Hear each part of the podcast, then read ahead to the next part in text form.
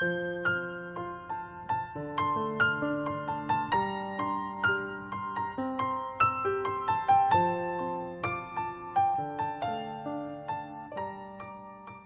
家好，我们是读书郎，我是既然。今天为大家分享的是由凯文·凯利所著的《科技想要什么》第十三章“科技的轨迹”。今天为大家分享的是外商趋势中的专门化，进化主体从一般向具体转移。最早出现的细胞是具有一般功能，像生存机器一样的凝块。随着时间的推移，在进化的打磨下，一般性转变为多种特殊性。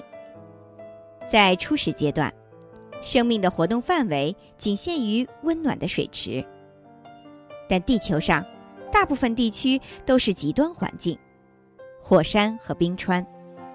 进化创造出擅长在沸水和寒冰中生存的细胞，还有专门吞食油污。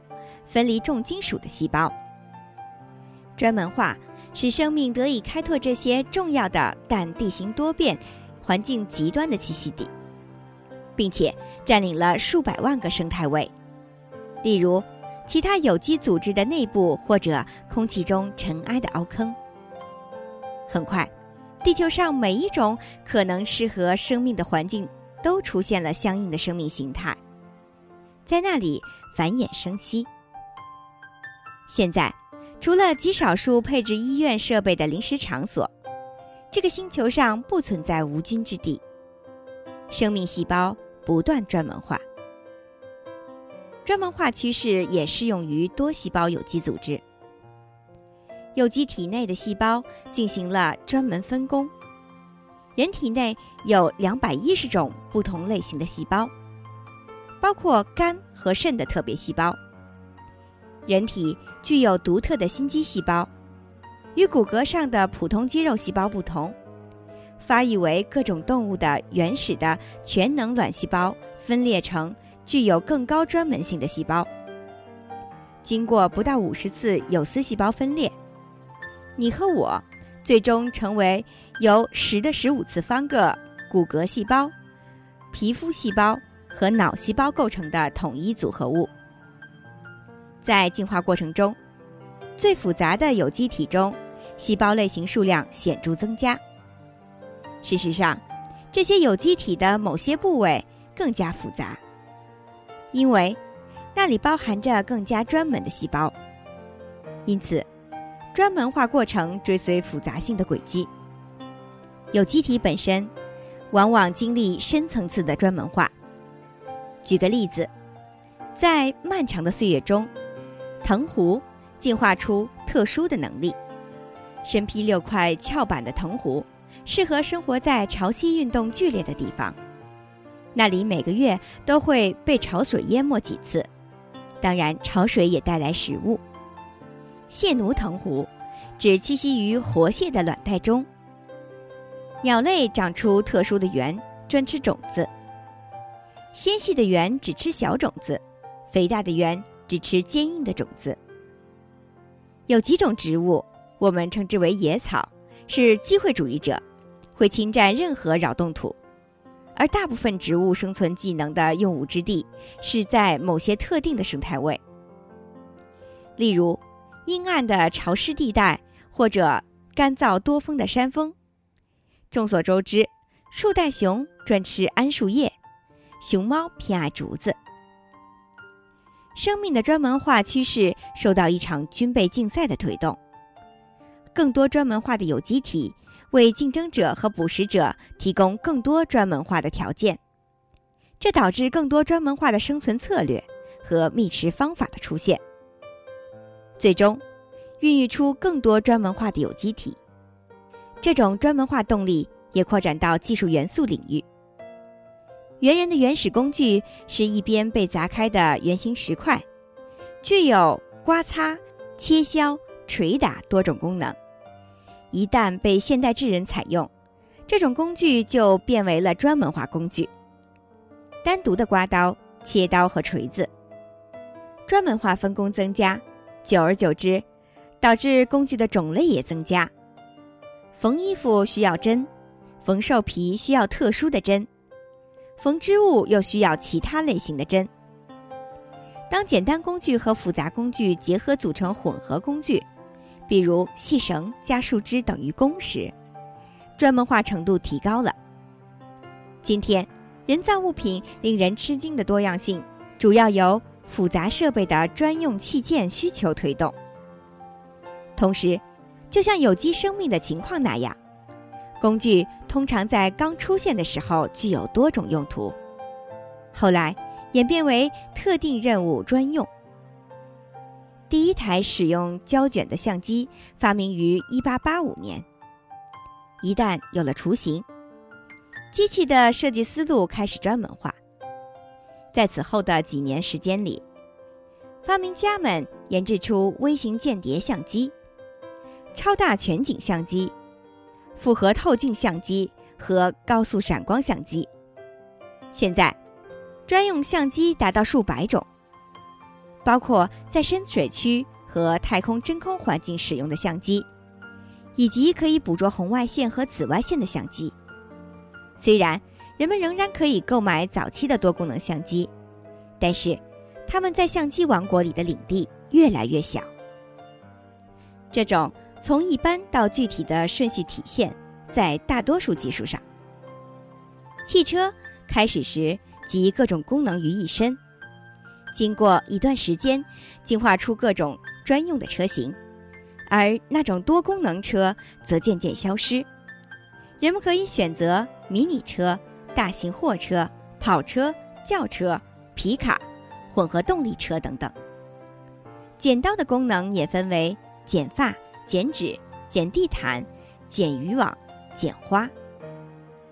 展望未来，专门化的程度将继续提高。第一代基因排序装置工作对象包括任何基因。下一步是为研究人员制造专门针对人类或者动物的 DNA 或者其他物种基因的排序装置。那样，我们将看到针对不同人种基因组的专用排序装置。除此之外，还有极其轻便的排序装置，或者速度极快可实施排序的装置。让人们知道自己的基因现在是否正受到污染物的损害。第一代商业虚拟现实控制仪提供任何类型的虚拟现实服务，但是随着时间的推移，虚拟现实控制仪将发展为专门化版本，配置专用的模拟游戏、军事训练、电影预演或者购物的设备。现在。计算机似乎朝着相反的方向发展，成为前所未有的通用机器，具备越来越多的功能。计算装置和网络设备承担全部的工作，并成为操作人员的工具。计算机已经综合了计算器、电子表格、打印机、电影播放器、电报收发装置、电话、对讲机、指南针、六分仪、电视机、收音机。唱片转盘、草案表、混音台、战争游戏、音乐工作室、签字铸造车间、飞行模拟仪以及其他许多的设备功能。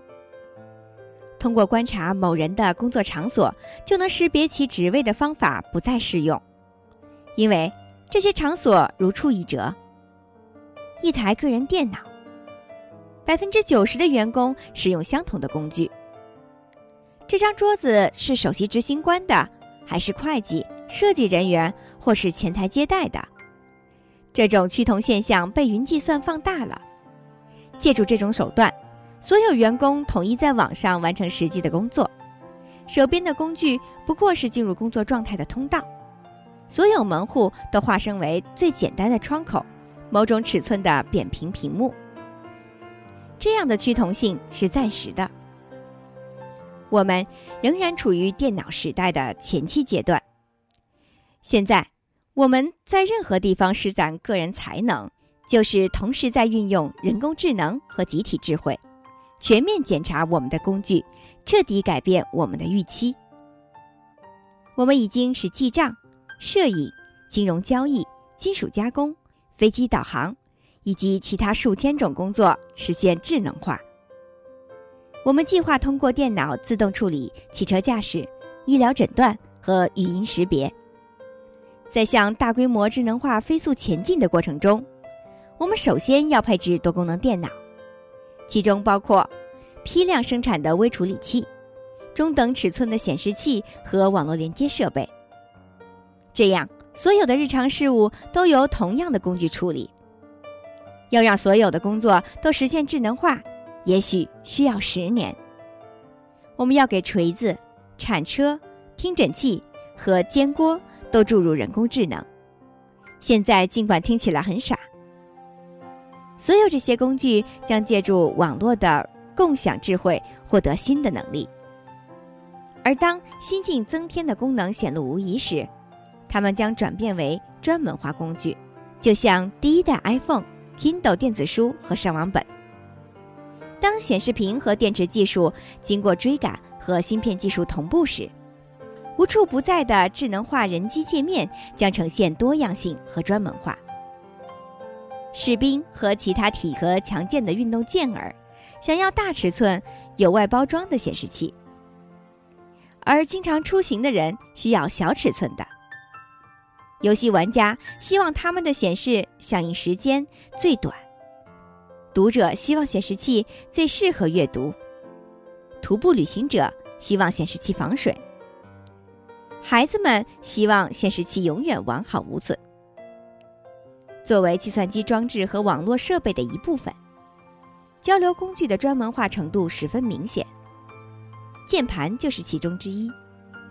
它不再是唯一的信息输入工具。语言和手势将发挥重要的作用，眼镜显示器和用眼球控制的显示屏将带来新的灵活界面。快速成型的出现，可以理解为 3D 打印的出现，将会使专门化进程跳跃式的发展。最终，任何工具都可以根据个人的要求和愿望进行定制。高度用户化的功能可能会产生只为某个特定的任务而组合，任务完成之后即分解的装备。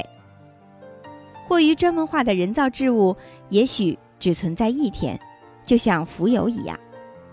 市场商机和个人定制的长尾，不仅是信息传播媒介的特征，而且也是科技进步过程自身的特征。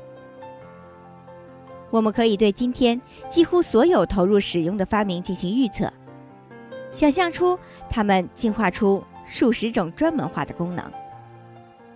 科技带着通用性出生，成年之后就具有了专用性。今天就为大家分享到这里，感谢您收听由凯文·凯利所著的《科技想要什么》第十三章《科技的轨迹》。在下一小节中，将继续为大家介绍外商趋势、普遍性，精彩内容敬请关注。我是既然，我们是读书郎，谢谢收听，再见。